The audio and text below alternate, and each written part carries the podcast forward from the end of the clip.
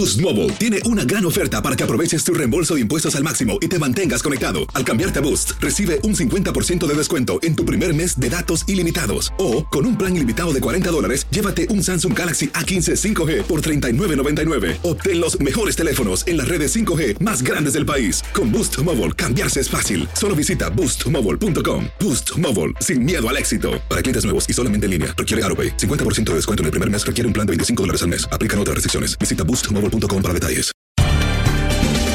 Bienvenidos al podcast de Buenos Días América, la revista radial más completa para los hispanos. Política, salud, economía, tendencia y deporte son algunos de nuestros temas. Bienvenidos.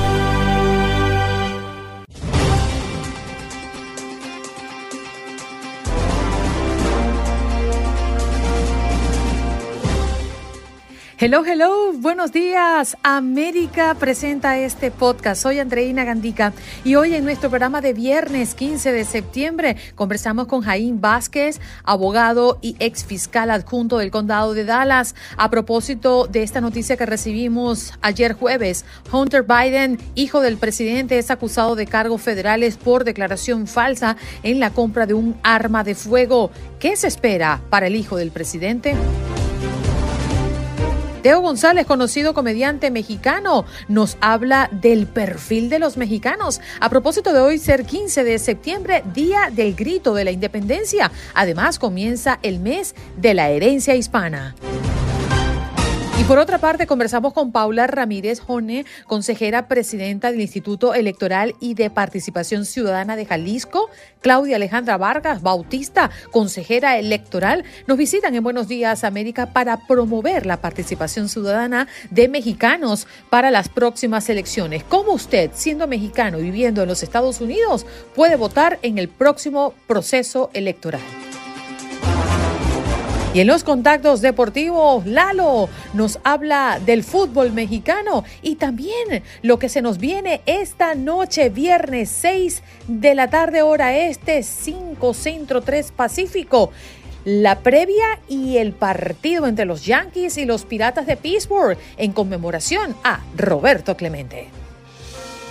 ¿Qué pasó? Las noticias relevantes las historias destacadas, el resumen de lo más importante.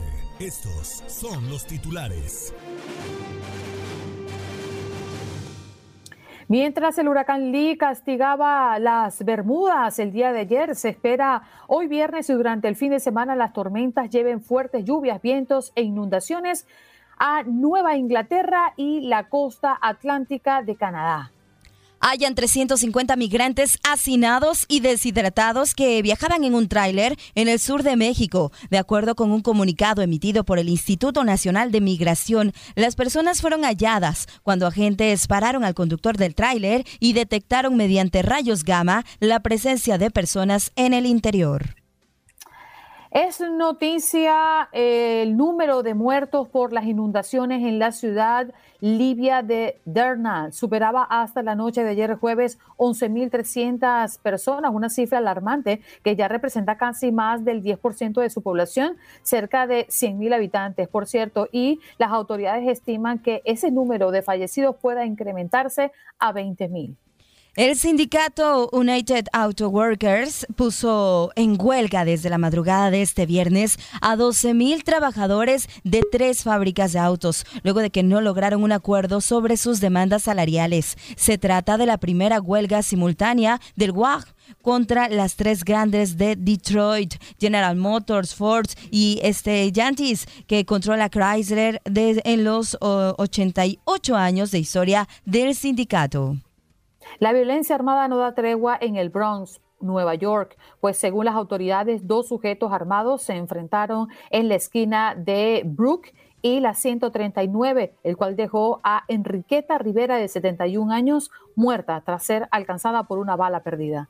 Atención pasajeros, viajar en avión durante otoño te puede salir más barato. Un informe de una aplicación de reservas señala que viajar en avión durante este otoño será probablemente más económico. Según se indica, los precios establecidos para estas fechas ya han bajado. Además, la Reserva Federal predice que la oleada de viajes tras la pandemia está disminuyendo, lo cual ha causado que las compañías aéreas reduzcan los costos de los vuelos. Luke Riley quebró el empate por medio de un jonrón en la séptima entrada y el notable bullpen de Tampa Bay resolvió prácticamente todos los desafíos para que los Rays superaran el jueves 4 a 3 a los Orioles de Baltimore en el primer juego de una serie clave en Camden Yards.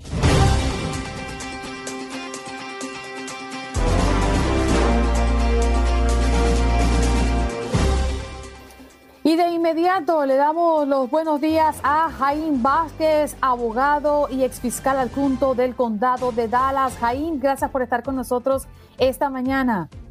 Andreina, un placer de estar contigo. Saludos a ti y a toda la mesa de trabajo. Bueno, ayer nos llegó nuevas sobre Hunter Biden, hijo del presidente, y fue acusado de cargos federales vinculados con declaraciones falsas en la compra de un arma de fuego. ¿Cuál es el contexto de esta acusación, Jaime, y qué se viene para el hijo del presidente? Bueno, Andreina, esto viene de meses atrás, cuando hemos empezado a oír información sobre ciertas cosas relacionadas a Hunter Biden. Todo comenzó con el reporte y cargos presentados por no haber pagado impuestos en dos años anteriores. Eso llevó a la investigación de que Hunter Biden había comprado un arma y posiblemente había mentido en una forma la fiscalía y el abogado de defensa habían llegado a un acuerdo, pero cuando se presentó este acuerdo al frente del juez federal, el juez federal preguntó sobre los cargos de arma y como no se le pudo decir qué iba a pasar con esos cargos, que técnicamente en el arreglo habían quedado de que no se iban a presentar, el juez rechazó esa oferta y fue cuando se nombró este fiscal especial que el día de ayer presenta cargos en tres diferentes eh, formas. Una, haber mentido en una forma federal diciendo de que cuando tú, y esto es importantísimo punto, una persona que es adicta a la droga o que ha admitido que es adicto a la droga, no importa si tiene un cargo criminal por droga o no, no puede comprar un arma. Y eso es lo que él puso. Pero él ya admitió que durante ese tiempo él estaba adicto a la droga. Entonces tenemos cargo por mentir en una forma, cargo por mentirle a la persona que vende la pistola y el tercero es posesión ilegal de un arma a una persona prohibida, que es una persona adicta a la droga. Mm, y también debemos decir, eh, Jaime, que el hijo del presidente también ha estado bajo investigación por sus negocios. El fiscal especial que supervisa el caso ha indicado que cargos de no pagar impuestos podrían también ser presentados, ¿no? En Washington o en California. Correcto. Correcto, y esto es importante para toda la gente porque esto también puede ser análogo. Imagínate, él ya pagó esos impuestos, a él lo acusaron de que no había pagado los impuestos. El pagar los impuestos ahora mismo, que ha pagado más de millones de dólares en impuestos, no lo puede librar a él ahora mismo. El fiscal especial, como tú comentas, ha dicho que posiblemente pueden venir cargos criminales por evasión de impuestos. ¿Qué se viene para el hijo del presidente? La gente pregunta, bueno, por ser hijo del presidente, ¿tienen concesiones especiales? ¿Por qué si este hombre a eh, simple vista cometió varios delitos, hoy por hoy no está pagando en la cárcel o, no tiene una repercusión considerable a nivel legal ¿Cómo es este panorama para darle respuesta a la gente que lo ve de Correcto. Claro, viéndolo desde afuera, uno piensa, esta persona ya debe estar en la cárcel, ¿qué ha pasado? Le han dado algún tipo de concesión, pero al mismo tiempo tenemos que analizarlo por el lado federal.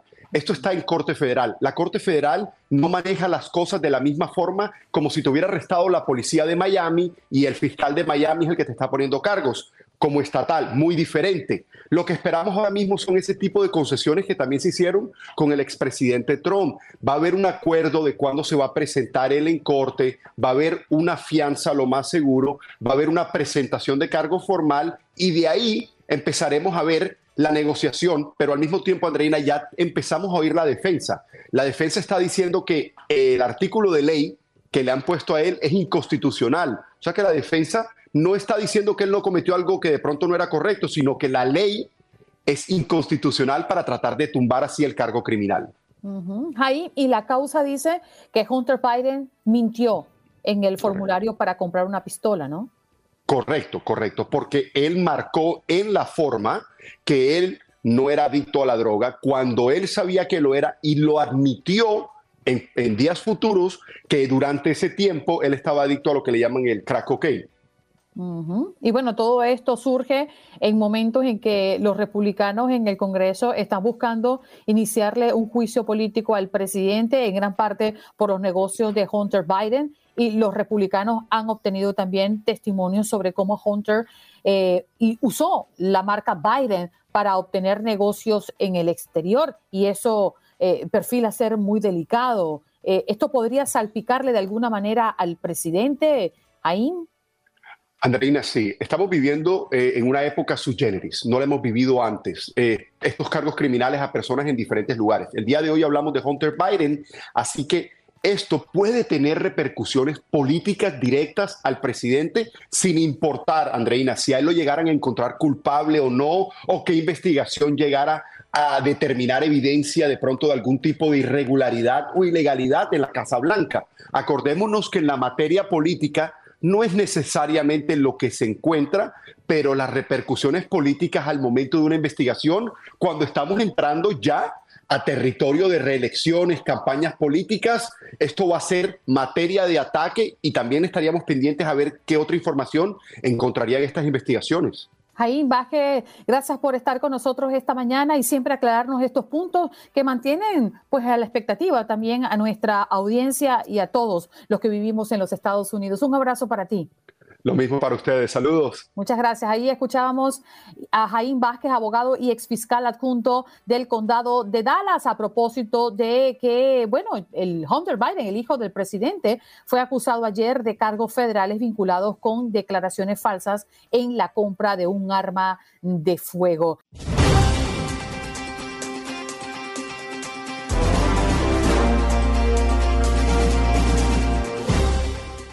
Bueno, nos vamos de inmediato eh, a esta hora, pues a recibir a nuestro próximo invitado. Ya está listo con nosotros Teo González, conocido comediante mexicano. ¿Cómo estás, Teo? Aquí te esperábamos.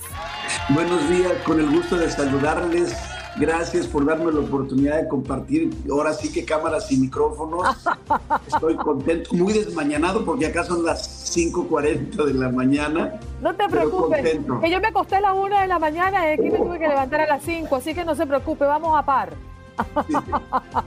Oye, Teo, eh, nos gustaría hablar un poquito de cómo percibe la gente al mexicano, porque si bien eh, yo no soy mexicana, soy venezolana, pero tengo muy buenos amigos, bueno, los presentes, los que, con los que comparto a diario cada mañana, amigos míos particularmente, pues veo en ellos cosas muy particulares y veo que otras personas también ven como descripción a los mexicanos aspectos muy similares. Pues mira, somos una raza alegre que nos gusta la fiesta, que eh, celebramos, por ejemplo, el día de hoy como buenos mexicanos eh, eh, el grito de independencia, el comienzo, ¿no? De cómo inició esta, esta gesta, pues este comienzo de, celebración, pero siempre lo hacemos con comida, porque los mexicanos eh, queremos decirte que te queremos con comida y te invitamos pozole, tostadas, sopes, este, todo lo que tenga que ver con, con la degustación. Entonces, Hoy celebramos así con, con mucha eh, emoción nuestro día. A veces erróneamente le decimos el Día de la Independencia, pero no, el Día de la Independencia es el 27 de septiembre y se logró 11 años después de iniciada la gesta. Entonces, por lo pronto sí celebramos nuestro grito de independencia el día de hoy y, y somos gente muy alegre, fíjate. Teo, buenos días, un gusto saludarlo allá hasta Los Ángeles. Y bueno, es que los mexicanos somos una cosa peculiar, ¿sí o no? Tenemos ahí incluso nuestro propio lenguaje. Yo les decía más temprano en este programa que mientras en otros lados dicen eh, qué bonito, nosotros decimos está chido. Se murió, se petateó. Bienvenido y el mexicano dice, pásele a lo barrido. ¿A qué crees que se deba todo esto? Porque, eh, pues sí, me vale tres pepinos. El lenguaje que solamente entendemos nosotros y me da el patatús de decirlo, pero, pero así es, ¿no? Sí, tenemos una forma, como dices tú, muy peculiar de llamar a las cosas. Inclusive mm, eh, nos encanta reírnos de todo. Yo como comediante te lo digo, siempre le buscamos el lado cómico, inclusive a lo trágico, ¿no? Tenemos un día 2 de noviembre donde celebramos nuestro Día de Muertos y, este, lo celebramos con alegría porque es traer a presencia y a esencia a nuestros seres amados que se nos adelantaron en el camino. Y, fíjate que hacemos un altar con sus fotografías y les ponemos de comer, tomar o hasta fumar lo que los mató. Teo, tú en tus em, presentaciones, em, ¿cómo, describes y cómo trabajas la descripción del mexicano para que todo público pueda entenderte? Híjole, mira, hacemos comedia universal. He tenido la fortuna de estar en tu país, en Venezuela. Hace muchos años que no voy, pero llegué a hacer televisión allá en Venezuela, he estado en Colombia y lo que hacemos es comedia universal. Donde quiera hay borrachos, donde quiera hay papás, donde quiera hay niños. Entonces, siempre le buscamos la manera eh, chistosa a la vida, ¿no? Entonces, nos describimos, como te digo, como personas a veces hasta complicados para, para hacer las cosas pero siempre le buscamos la parte cómica a la vida. A ver, Teo, cuéntanos un chiste de mexicanos. Mira, es bien fácil. ¿Ustedes saben qué sigue después de la muerte? No. El más allá. yo se los voy a decir.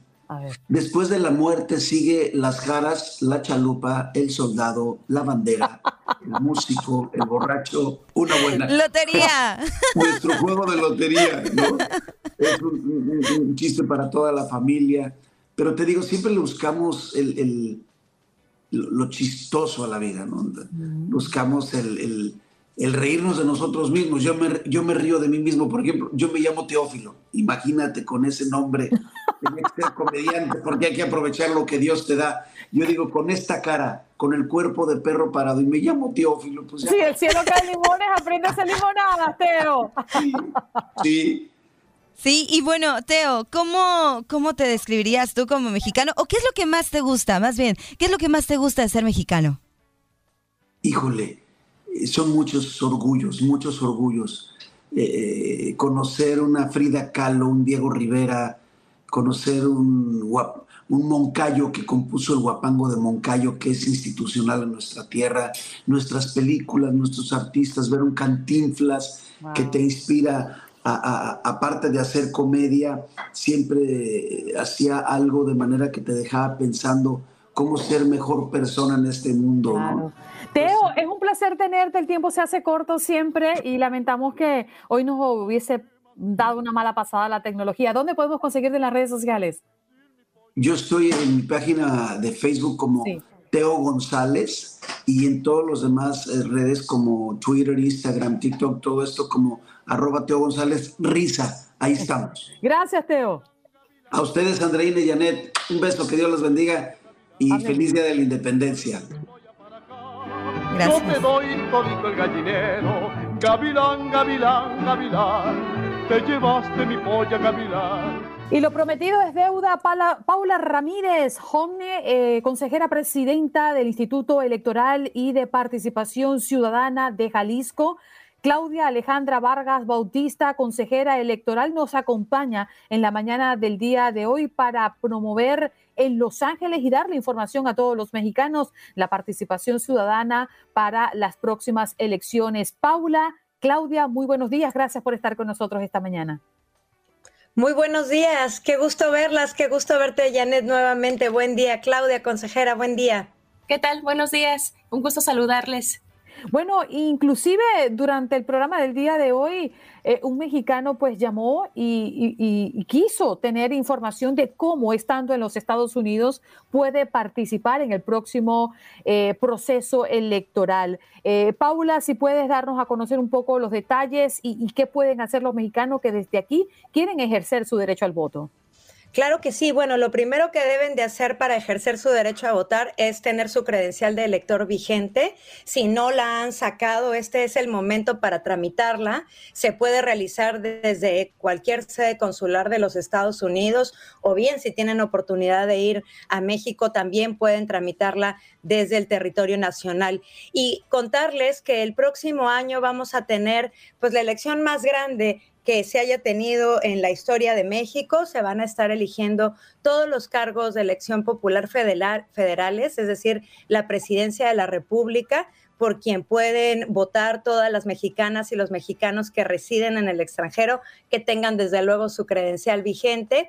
Y habrá también elección para gobernador en nueve estados. En Jalisco, que es de donde nosotros venimos, eh, vamos a tener también elección para diputados y diputadas locales, que eh, también es un cargo por el cual se puede votar desde el extranjero. Entonces, lo primero es sacar la credencial, si no la tienen vigente, actualizarla eh, y prepararse para votar el próximo 2 de junio que es la elección, y decirles que este año vamos a tener la oportunidad de votar en tres modalidades. Se podrá votar por correo postal, como ya se ha podido hacer desde hace algunos años atrás. También se puede votar por internet ahora. Y finalmente la novedad que estrenaremos este año, digamos, a nivel este, de todos estos cargos que estarán en juego, será que se podrá votar también de manera presencial en los propios consulados mexicanos aquí en los Estados Unidos.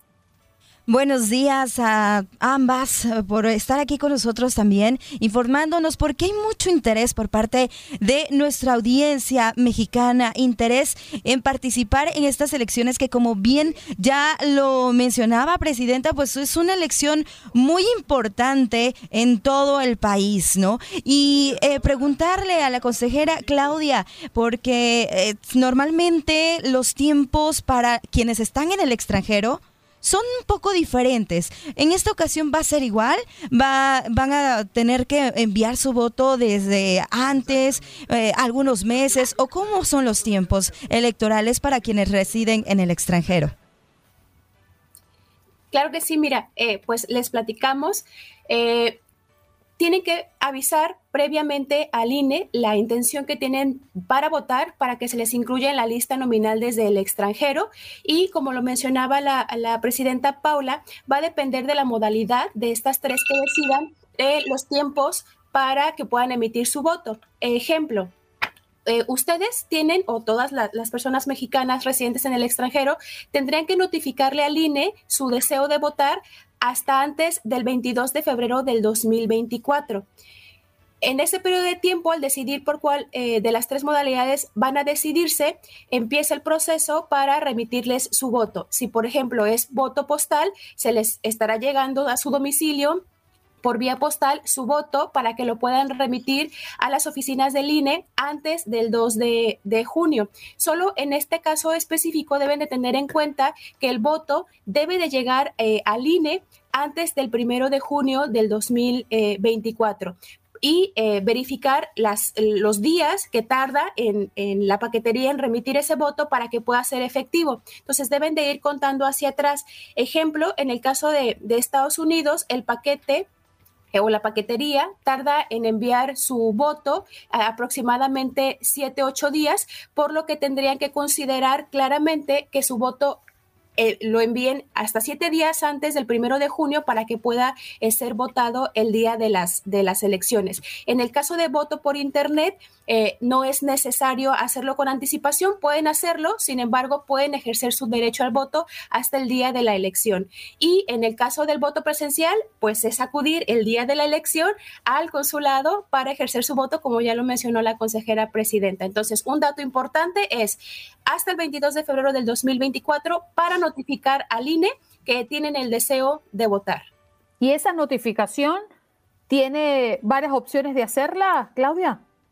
Sí, así es. Pueden hacerla eh, vía internet haciendo la notificación en la página del INE, notificando que es su deseo eh, votar. Ahí les van a dar la opción de elegir la modalidad para que les puedan estar remitiendo información de cada una de las formas. ¿Y qué tan expedita está esa página web? Porque hay personas que se han quejado que no tienen respuestas. No, bueno, creo que es eh, eh, expedita. Eh, yo no, no podría hablar de que, tenga, de que tenga algún tipo de fallas. Más bien yo invitaría a la ciudadanía y, a todas las mexicanas y mexicanos a que si tienen algún tipo de falla también pueden hablar al INETEL. Tienen una página de atención a, la ciudadanía en la que pueden estar informando cualquier tipo de falla o estar resolviendo cualquier tipo de duda. Y este número de teléfono, pues es a, nivel internacional, por lo que de cualquier parte del mundo podrían estar hablando para estarse informando. Presidenta Paula, eh, ahora mismo se encuentran en Los Ángeles, eh, están eh, promoviendo la participación ciudadana que se espera que sea ah, grande, que sea amplia y sobre todo pues de, de aquellos que sabemos que hay mucha población en Los Ángeles mexicana y que bueno pues puede participar y tiene todo el derecho de votar en estas próximas elecciones. ¿Qué es lo que van a hacer? ¿Cuáles son las actividades? Bueno, tenemos un conjunto de actividades que van desde presentaciones de libros hasta paneles pero lo cierto es que tenemos instalado ya un stand del Instituto Electoral y de Participación Ciudadana del Estado de Jalisco, en donde estamos dando charlas informativas, entregando material promocional, eh, ofreciendo pues esta misma información de manera directa a nuestros connacionales. Y a mí me gustaría comentar una cosa también. En este año estamos aquí también para promover una novedad, digamos, eh, legal eh, en Jalisco acaba de aprobarse hace apenas unos meses una reforma a la ley electoral local que ahora no solo reconoce el derecho a votar de las y los jaliscienses residentes en el extranjero, sino que también reconoce el derecho a ser votado. Esto es la primera vez que ocurre en nuestro estado que una persona que reside, una mexicana o mexicano que reside en el extranjero, puede postularse y puede ganar, acceder a un cargo de elección popular eh, siendo residente en el extranjero. Podrán postularse para esta elección eh, para el cargo de eh, diputadas y diputados por cualquiera de los dos principios que tenemos en México. Tengo por acá en mis manos un pasaporte democrático. ¿De qué se trata esto que me lo hicieron llegar aquí? Para que también la gente lo tenga. Pues es justamente parte de, las, eh, de, los insumos, de, lo que hemos producido para promover estos, estos derechos. Eh, es, eh, creemos, una idea muy buena porque te hace pertenecer al club de los demócratas, al club de quienes quieren eh, participar e incidir en la vida pública de su país, donde quiera que se encuentren. Eh, y eh, ahí lo que podemos encontrar realmente es información justo del voto de las y los jaliscienses que residen en el extranjero, cuántos somos allá afuera, dónde estamos ubicadas, ubicados, cómo podemos votar este año, eh, en, qué páginas de internet o en qué plataformas nos podemos enterar. Toda esa información se encuentra concentrada en este pasaporte democrático que de verdad esperamos que pueda distribuirse a lo largo y ancho pues de, los Estados Unidos y, que pueda además eh, pues compartir, digamos, replicarse entre familiares, entre amigos, entre gente que se conoce para que eh, de verdad participen el próximo año de estas elecciones que, insisto, pues definirán el destino de nuestro país. Claudia y Paula, muchísimas gracias por conectar con nosotros esta mañana. Paula Ramírez Homne, consejera presidenta de Instituto Electoral y de Participación Ciudadana de Jalisco, y Claudia Alejandra Vargas Bautista, consejera electoral promoviendo la participación ciudadana de mexicanos para las próximas elecciones. Feliz fin de semana para ustedes. Igualmente, muchísimas gracias. Hasta luego. Vamos a la pausa, gracias. Y ya regresamos. Estás escuchando el podcast de Buenos Días América, la revista radial más completa para los hispanos. Escúchanos en las diferentes plataformas: Euforia, Spotify, TuneIn y iHeartRadio. Tu DN Radio. Vivimos tu pasión.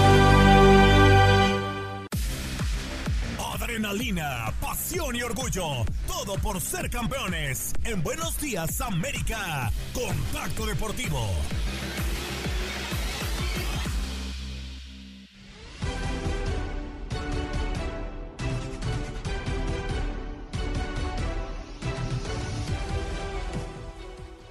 Andreina, ¿cómo estás? Un gusto saludarle, un gusto estar aquí con usted e invitar a toda la gente a que vivan, disfruten y sientan al máximo el Roberto Clemente Day a través de tu DN Radio.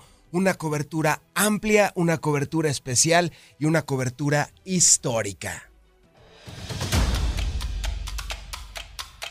Andreina Gandica, Beto Ferreiro les traerán todas las emociones desde Pittsburgh, Pensilvania en el PNC Park, Roberto Clemente Day.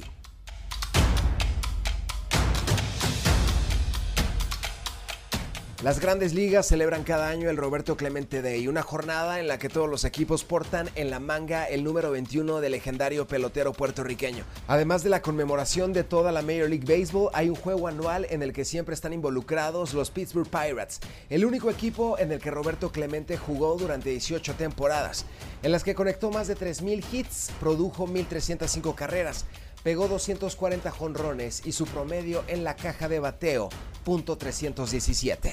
Buenos días América, Eduardo Leal. Se encienden las pasiones, se encienden las emociones. El Roberto Clemente Day se celebrará el día de hoy viernes y contará con el choque entre los Piratas de Pittsburgh y los Yankees de Nueva York a partir de las 6 pm tiempo del este podrá vivirlo y escucharlo a través de tu DN Radio. Pero Andreina, una cobertura amplia tendrán ustedes hace o dos horas antes del partido junto con Beto Ferreiro. Van a estar transmitiendo todos los detallitos y todo lo que se va a vivir en Pittsburgh.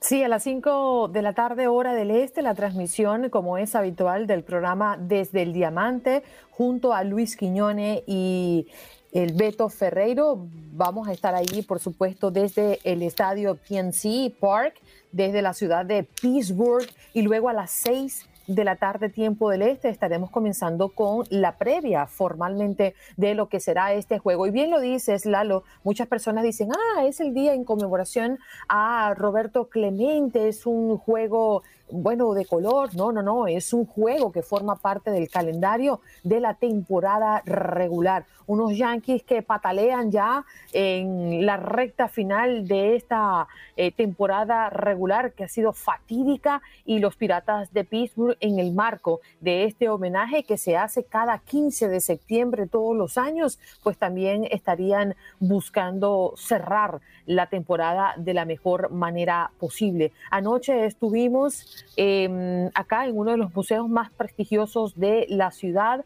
En la gala anual se hace todos los años una cena donde se subastan varias piezas todas relacionadas con Roberto Clemente y con otros jugadores que también pues aportan eh, algunos artículos para em, darle vida ¿no? a una noche muy especial donde se recauda fondo pues a beneficio de la Fundación Roberto Clemente.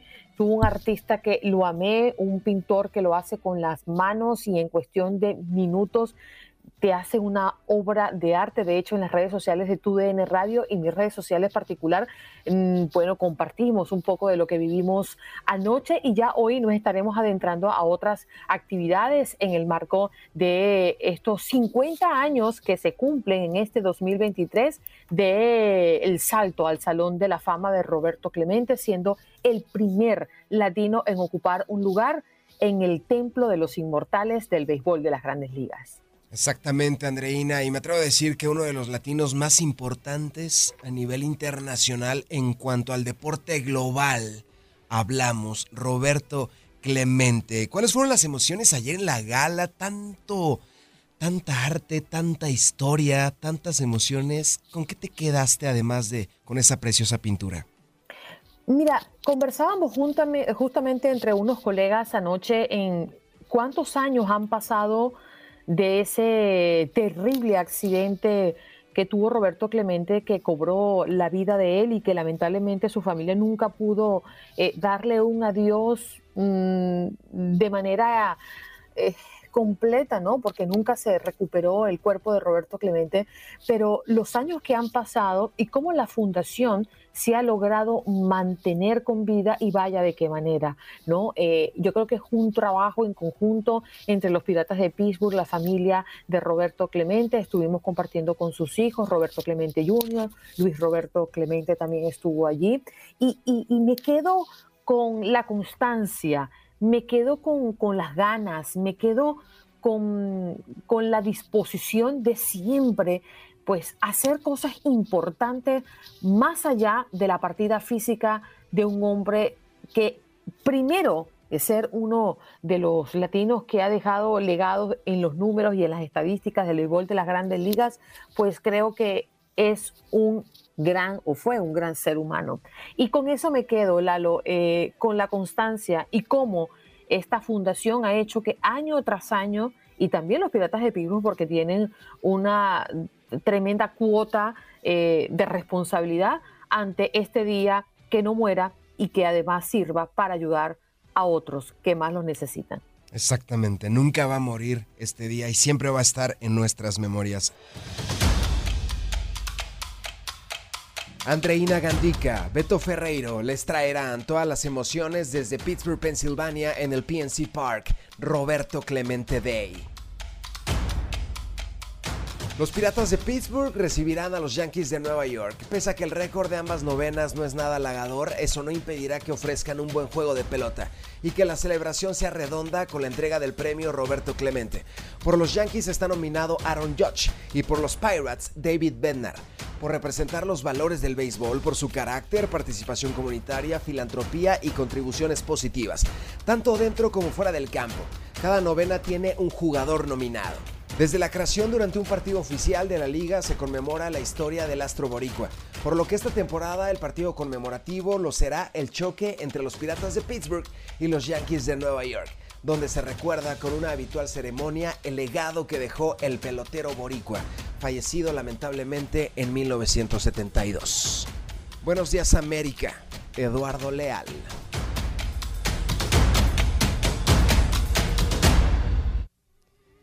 Se escuchan los tambores, se escuchan las emociones, André. se escuchan los tambores. Se escuchan los tambores.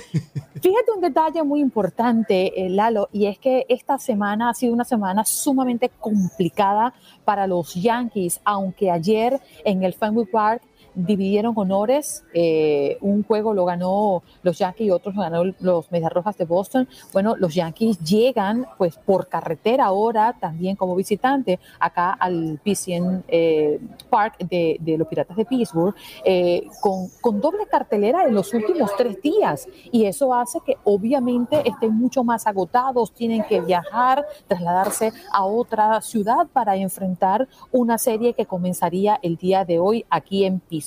Yo veo en desventaja a los Yankees, más allá que los Yankees tienen más equipo en este momento que los Piratas, pero definitivamente estos dos días de doble juego, pues seguramente lo vamos a ver eh, que ha afectado ¿no? a los Yankees. Esperemos que nos ofrezca un buen partido el día de hoy. Comentabas muy tempranito, André, que los Yankees todavía mueven la patita. ¿Existe alguna posibilidad de que se metan a playoffs o ya están eliminados? Sí, la verdad es que numéricamente todavía tienen, nos queda después de este fin de semana prácticamente dos semanas más em, para finalizar la temporada regular del béisbol de las grandes ligas, pero la verdad es que lo vemos sumamente difícil, sumamente eh, complicado y cuesta arriba. Ya tengo aquí a mi lado a Beto el Beto Ferreiro, que justamente pues eh, va a estar narrando el partido de esta noche y que le comentaba a Lalo, Beto, muy buenos días. Buenos días, buenos días. Porque llegamos ayer a Pittsburgh, que los Yankees, bueno, vienen de tener eh, en los últimos tres días cuatro juegos, es decir, dos juegos jugados em, en, dos días jugando doble tanda. Sí, exactamente, es difícil con los muy buenos días. Buenos días, Lalo, con los los Yankees ayer con una doble cartelera. Es complicado porque eh, tuvieron que, hacer el viaje después de jugar dos contra los Medias Rojas de Boston. Eso es una desventaja para los Yankees de Nueva York. La buena noticia es que hoy lanza Gary Cole. Sí, su, señor. su principal figura. ¿eh? Y fíjate, y por el lado de los Piratas de Pittsburgh, uno de los nuestros, un cubano, Jonan Oviedo, es el que estará tomando la pelota. Así que qué día más apropiado, ¿no? Para lanzar cuando se le va a rendir homenaje a, Roberto Clemente. ¿Y crees que también esto tuvo una intención particular por parte del manager de los Piratas, eh, Beto, para poder ponerle un poquito más sabor hispano a una actividad, a un juego que es cierto, es y corresponde a la temporada regular, si tiene obviamente el toque de la que conmemoración de Roberto Clemente. Sí, posiblemente, posiblemente lo hacen, lo, es, lo hacen con esas intenciones. Oye, impresionante lo, lo, que se ve aquí en las afueras del hotel y adentro del hotel Andreina, la cantidad de camisetas, eh, la cantidad de, de boricuas que han viajado, ¿verdad? Sí. Con la, con la camiseta de Roberto Clemente, con la gorra. Mira, aquí tengo la gorra. Sí. que lo dieron ayer. dieron ayer. Ayer los vi con sus gorritas en el centro de Pittsburgh, brincando, celebrando. Ya están completamente ambientados, ¿eh? ¿Tú le escuchas, Beto? Ah, muy bajito, a ver si me muy bajito. Lalo, estamos escuchándote muy bajo. ¿Ahí me escuchan bien? Sí, mejor. Sí, perfecto. Ayer los veía con sus gorritas en el centro de Pittsburgh, ambientados ya conmemorando a Roberto Clemente y este ambiente se vive en toda la ciudad. Pero sí, en, en toda la ciudad, exactamente es así. Eh, desde ayer cuando llegamos en el aeropuerto Lalo ya nos percatábamos, ¿no? Que no es un día cualquiera, que no es un juego de pelota como lo, lo conversábamos en el, en el programa ayer, que no es un juego de pelota cualquiera, que este de los Yankees y los Piratas de Pittsburgh eh, tiene un significado eh, adicional y el significado es que es el día de Roberto Clemente. El hombre fue ídolo en esta ciudad, continúa ídolo en esta ciudad, a pesar que desafortunadamente pierde la vida en el 1972. Fíjate cuántos años han pasado, 51 años, ¿no? 51 años. Si matemática va bien.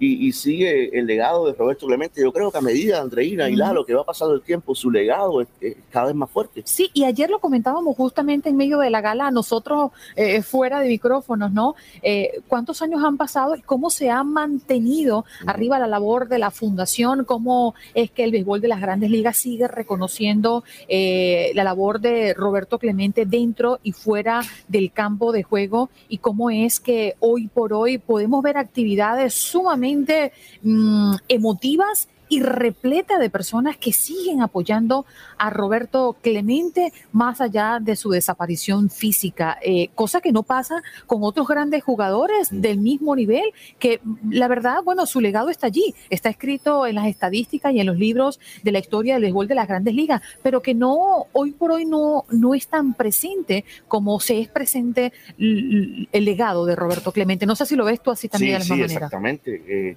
es impresionante porque que hayan pasado 51 años y todavía que esté tan presente y como yo te comentaba, cada vez más fuerte es el legado de Roberto Clemente.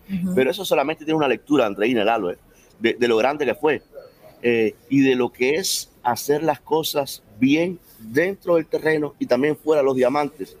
Eh, no, no es fácil después de tanto tiempo todavía mantener ese legado. Y ahí veíamos ahí, tú pudiste dar cuenta, personas con lágrimas en, en sus ojos, cuando ponían los videos, cuando eh, se vivieron momentos ahí en la carrera de Roberto Clemente, el, eh, ¿cómo se llama el muchacho de la pintura que hizo una, un trabajo eh, espectacular? Gary, Gary Somber, sí, algo así. sí, pero hizo una pintura espectacular. Andrea estaba pensando a ver si la si también la dibuja ella, porque eh, se vendió por 2.000, casi 2.500 dólares. Eh. Sí, yo, yo desde mi casa hice una oferta, 2.100, me quedé corto, 2.100, pero hubo alguien con 2.500 y me ganó. pero no, en la gala no, no cabía un alma más, ¿eh? lleno, todas las sillas estaban eh, ocupadas, un espectáculo tremendo. los momentos que se vivieron ahí con los dos hijos de Roberto Clemente, la familia de Roberto Clemente, y, fue una, una linda fiesta, ¿eh? una linda celebración que continúa no solamente hoy, a lo largo hasta el domingo. ¿eh? Son eh, cuatro días de, celebración. Oye, por cierto, Beto, conversaba con Lalo hace pocos minutos un poco de la oportunidad que tienen los Yankees y los Piratas, ¿no? Pensando ya en los playoffs, estamos prácticamente en la recta final, acabando este fin de semana ya nos quedaría, ¿qué? ¿Dos semanas de temporada regular? Sí, aproximadamente dos semanas. No, los dos equipos la, la tienen muy complicada. lo, si me pones contra la pared, si me dice que te dejo un pronóstico, yo me atrevo a decir que ninguno de los dos equipos va a llegar a la postemporada, porque sí, matemáticamente están con vida, matemáticamente tienen oportunidad, pero es que tienen muchos equipos por delante eh, y aspirar a, a, esos tres comodines, tanto para los Yankees de Nueva York como para los Piratas de Pittsburgh, la, la tienen muy difícil. Pero este juego de hoy para ellos es como un juego de como un juego de postemporada. Ese estadio hoy va a estar, eh, supongo, el PNC Park, uno de los estadios más bonitos a propósito ¿eh? de todas las grandes ligas, va a estar repleto. Eh, y, y, sí, con ambiente de postemporada por el significado de, este juego. Mira, por allí en el hotel, ahorita bajando al lobby para encontrarme con Beto, eh, Lalo, vi a un yanquista. Sí, no, es que los Yankees arrastran gente. Oh, los Yankees tienen fanáticos en todas las ciudades.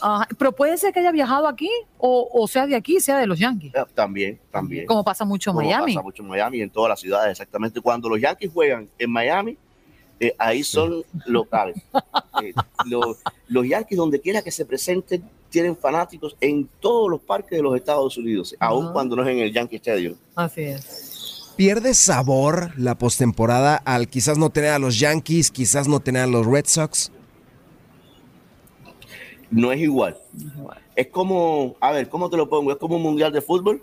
Sin Brasil. Sí, exactamente. Sin Brasil o sea Argentina, tal vez sin Alemania, pero más lo, que dice Andreina, ¿no? Es como que, eh, como que Brasil se vaya en octavos de final. Entonces, ahí cabe la pregunta, ¿pierde un mundial de fútbol el sabor cuando se va a eh, Brasil o Argentina en octavo de final? Sí, sí lo pierde. Porque a los Yankees, a Brasil y a Argentina, por ejemplo, esos tres, no se le exige llegar lejos, no se le exige victoria. Para muchos equipos, tú dices, bueno, cumplimos con el trabajo llegando a los octavos, llegando a los cuartos, llegando a las semifinales. Esa es la meta. Fantástico, lo reciben en sus países con una caravana y fiesta todo el mundo. Pero hay, pero hay equipos como Brasil, como Argentina, como los Yankees de Nueva York, que es título o fracaso. ¿Es así? Sí. oye Beto, por cierto, hoy es 15 de septiembre, comienza el mes de la herencia hispana hasta el 15 de octubre y además 15 de septiembre es una fecha muy importante para los mexicanos porque es el grito, ¿no? Viva México. Eh, ¿Cómo describirías tú al mexicano? Eh, una persona chévere, Chévere. amigable. es como que venezolano. Eh, el mexicano es que apoya a lo suyo, cosas que yo como cubano me gustaría verlo más. Eh, yo creo que si hay un país que apoya a lo suyo realmente es México. El caso, eh, para hablar de deportes, ¿no?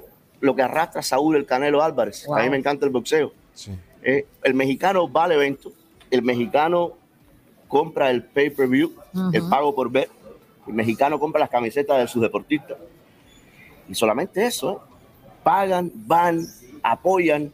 Yo creo que si yo tengo que seleccionar un país, fíjate, ¿Sí? que el, que lleva la bandera en cuanto a apoyo a sus deportistas es el mexicano. Oh, mira, Lalo, ¿qué te parece? Yo también pienso lo mismo, pero también pienso que son despiadados cuando de la selección de fútbol se trata. Oh, sí, eh, eh, creo que ahí hay una particularidad y hay una afición sumamente particular, Lalo. No sé qué piensas. Sí, efectivamente, una afición diferente a la del pugilismo, a la del automovilismo, porque también nos volvemos locos con Checo Pérez, vamos a Austin, vamos a Cataluña, al Gran Premio de allá.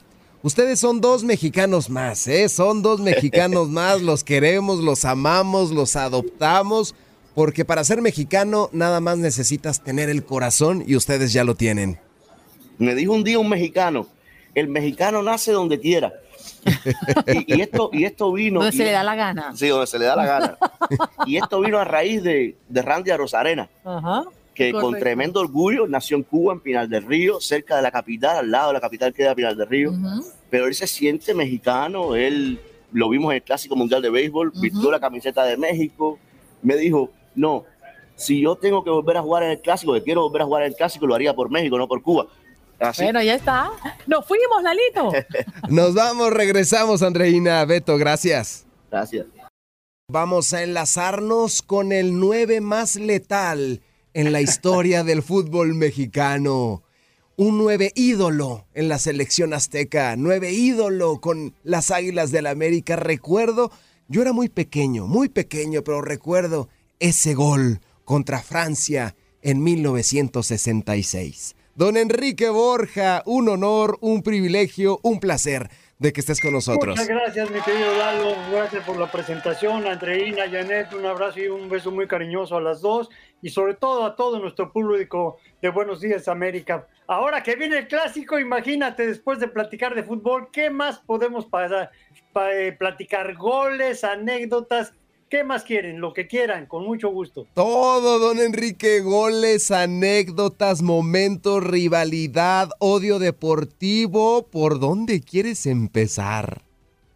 Por donde quieras, yo creo que los que van a empezar calientitos va a ser mañana el partido que vamos a tener oportunidad de todas nuestras plataformas, en VIX, en Univisión, de tener la oportunidad de ver este clásico, ahora sí que le dicen el clásico de México, pero está calientito porque desde hace dos días puros programas en todas nuestras plataformas eh, de, televisión para eh, escuchar a los protagonistas, escuchar todo lo que es las zonas, en fin, hemos dado una cobertura tremenda porque eso es lo que quiere la gente, sentirte partícipe y no hay nadie como nosotros para que se puedan conectar.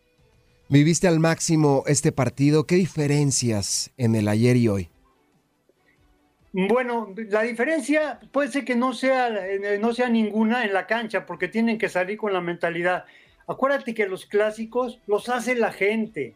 A través de la historia los ha hecho la gente, la afición, que van en un momento dado dejando a sus hijos, heredándoles la, la afición por América o por, por Chivas.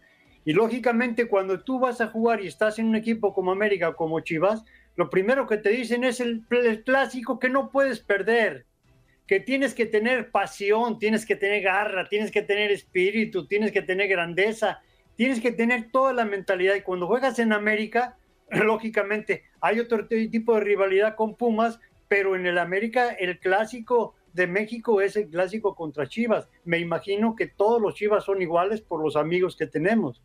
Don Enrique, en México y en Estados Unidos, ¿quién es más grande, América o Guadalajara?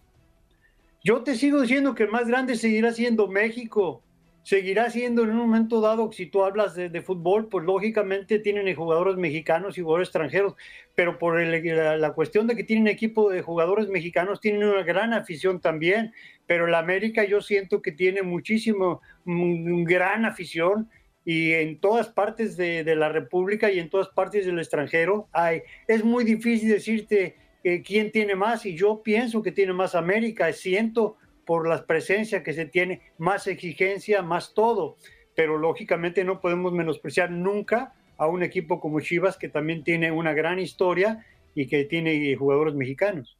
Dentro del terreno de juego, Enrique, ¿es cierta esa teoría, esa hipótesis de que México Distrito Federal es capital del equipo rojiblanco? pues eso, eso en un momento dicen los, los, las chivas, porque lógicamente tiene una gran afición en el Distrito Federal, una gran afición que los va a apoyar en todos los partidos.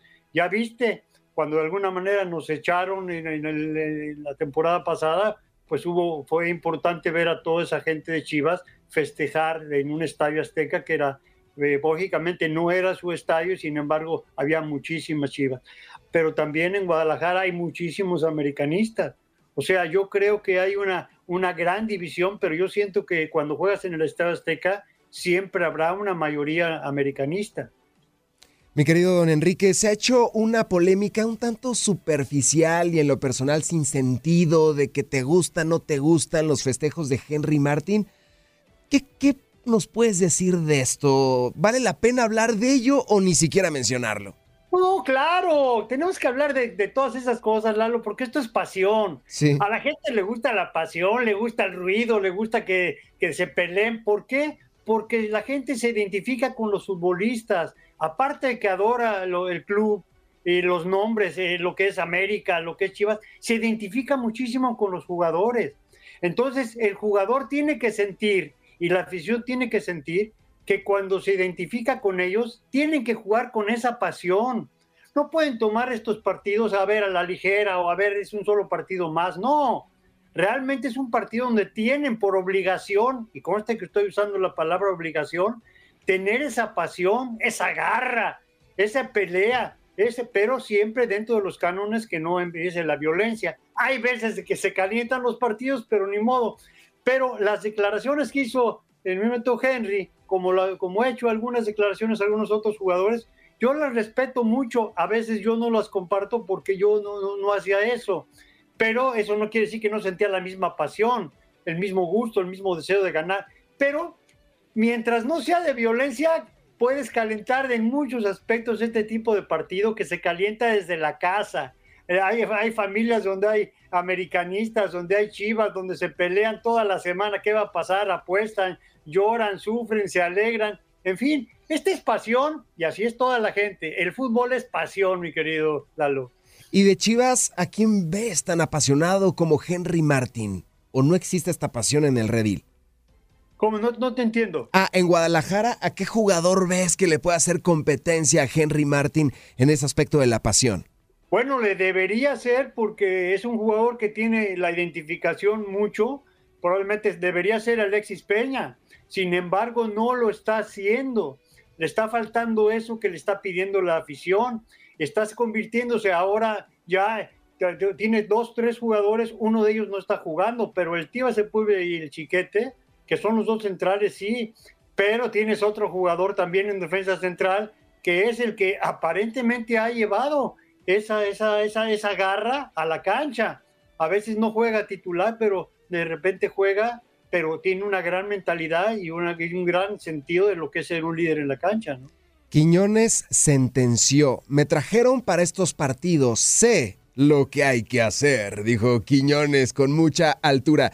¿Será el colombiano, ahora mexicano, la estrella del clásico nacional? Mira, para mí tienen que ser todos las estrellas porque esto es un equipo de fútbol y tienen que estar todos al nivel más alto. Aquí no se permite que alguien, ande a nivel bajo. Primero que nada, futbolísticamente, qué es lo que tienen que hacer en la cancha. Y segundo, emocionalmente. Entonces tú para calentar puedes decir cualquier cosa. Y qué bueno que lo declare así Quiñones, qué bueno que lo declare ya de alguna forma ahorita que acaba de eh, Igor Lichnowsky que acaba de incorporarse con el América, lo de Henry Martin que está regresando, lo que dicen en un momento todos los jugadores del América y lo que dicen Chivas. Entonces, lógicamente, claro que hay jugadores que son líderes para poder expresar eso y que se identifican con la, con la afición. Don Enrique, ¿quién gana? ¿Quién se lo lleva? ¿Quién es tu favorito? Pues claro, ¿cómo? ¿Qué, ¿Cómo es mi favorito? Imagínate si no voy a decir que el América con un 2-1. Sí, Que debo 2-1 porque este balance que está tratando de encontrar Jardine en la defensa, que todavía le está faltando entrar una, una media poderosa y una delantera poderosa, lógicamente, pero no podemos, no podemos dejar de recordar que Chivas nos eliminó. Entonces, sí es una parte de una revancha. Y cuando dices que hay revancha en, en el fútbol y en Chivas América, América Chivas, Imagínate si no va a haber revancha en la mentalidad de los jugadores. Ahora, hay que estar consciente que tienen que estar lo más serenos posibles dentro de esa pasión para que sea en la cancha la rivalidad y para que no trascienda a las tribunas también. Como bocado especial, como un valor agregado para toda nuestra audiencia, platícame, dándole un poquito el giro a esta nota, platícame, tenías 20 años en Inglaterra 1966 el significado de anotarle a Francia en un mundial donde nació el fútbol?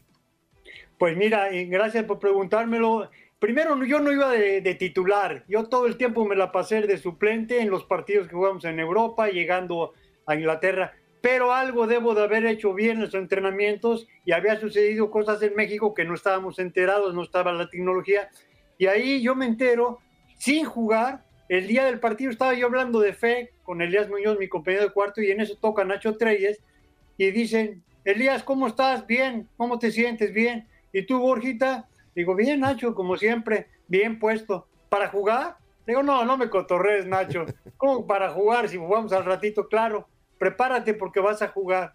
O sea, yo me entero que voy a jugar de titular contra Francia ese mismo día en la mañana. Entonces mi tiempo me dio de ponerme nervioso pero comprendí que cuando tienes esa fe, esas ganas, esos deseos, había una gran oportunidad, Lalo, y la tenía yo que aprovechar gracias a mis compañeros y por eso sale eso de, no falles Borja, no falles. y luego gol de México, no de Borja, gol de México con don Fernando Marcos, esa gran narración, un pase de mi querido amigo de toda la vida, brother, y en paz descanse un Padilla. 20 años, eras un infante, todavía no te salían los bigotes, Enrique. y le estabas anotando a Francia. ¿Qué estaba haciendo a los 20 años y tú ya le estabas anotando gol a esta selección francesa? ¿Es uno de los momentos más importantes de tu carrera a nivel selección? Sí, yo creo que sí. No creo, estoy seguro. Yo creo que para mí hay momentos muy importantes, gracias a Dios, tuve en mi vida personales y sobre todo de conjunto con América, con la identificación de la gente, pero para mí, ese debut para mí de Copa del Mundo, después, curiosamente te puedo decir que al ser campeón goleador, muchas cosas, resto del mundo, pero después mi despedida, América Pumas en el Estadio Azteca, para mí fueron dos cuestiones muy significativas. 120 mil personas te despidieron. Ciento, 120 mil personas te despidieron en ese partido. Sí, el Estadio Azteca tenía desde ese tiempo esa cantidad de, de, espectadores. Gracias a Dios gritando mi nombre, Borja, por todos lados. Fue una, pues, ¿qué te puedo decir? Había gente también de Pumas. Y lo más hermoso también salir yo con mi hijo César en brazos, mi hijo Enrique y cantidad de, de muchachos acá, entre ellos Emilio Oscar Gallán, para que le digan que no es aficionado, claro que es aficionado al Necaxa, al América y jugaba él en la escuelita del América. Entonces, esa, ese recibimiento, me tomo la foto con mi equipo del América y me llaman y me tomo la foto también con Pumas. No jugué con ellos porque era un partido oficial, pero me llamaron para que tomaran la foto. No sé cuántos jugadores han tenido oportunidad de en su despedida que te llamen a tomar foto con el equipo que vas a contar, pero yo había nacido en Pumas y les agradezco mucho que hayan tenido esa diferencia conmigo, pero gracias a Dios América me dio ahí, tuvieron su oportunidad de meter dos goles y una despedida con el marco de toda la gente, mi querido Lalo. Gracias por recordarlo. No, qué bonito. Se nos pone la piel chinita recordando tantos y tantos recuerdos, tantas y tantas anécdotas. Y si me lo permites, cada bloque contigo vamos a recordar, porque hay miles. Necesitamos una tesis para recordar todas de mil hojas, don Enrique. Muchas, muchas gracias. Invitar a toda la gente que escuche el Clásico Nacional aquí en tu DN Radio. Claro, en VIX y en Univisión vamos a tener oportunidad el sábado en todas nuestras plataformas. Tenemos ese partidazo, no se lo pueden perder va a ser en el Estadio Azteca, la Casa del América, y tengan la plena seguridad que todos los comentaristas y todo lo que está tratando de ser lo más imparcialmente posible. ¿Por qué? Porque es un clásico y saben que hay gran cantidad de personas en todas partes de lo que es eh, habla hispana que le van a la América y que le van a Chivas y es un respeto muy grande de un gran partido. Ojalá se traslade a la cancha. Don Enrique, muchas gracias. Un placer, Andreina. Un abrazo, Milalo, para ti también, para Andreina, para Janet. Cuídense mucho y a toda nuestra gente de Buenos Días, América. Un beso grande. Cuídense.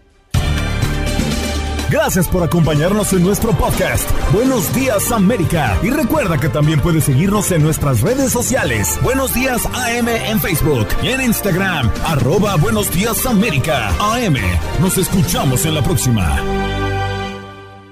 Boost Mobile tiene una gran oferta para que aproveches tu reembolso de impuestos al máximo y te mantengas conectado. Al cambiarte a Boost, recibe un 50% de descuento en tu primer mes de datos ilimitados. O, con un plan ilimitado de 40 dólares, llévate un Samsung Galaxy A15 5G por $39.99. Obtén los mejores teléfonos en las redes 5G más grandes del país. Con Boost Mobile, cambiarse es fácil. Solo visita boostmobile.com. Boost Mobile, sin miedo al éxito. Para clientes nuevos y solamente en línea, requiere AroPay. 50% de descuento en el primer mes requiere un plan de 25 dólares al mes. Aplican otras restricciones. Visita Boost Mobile para detalles.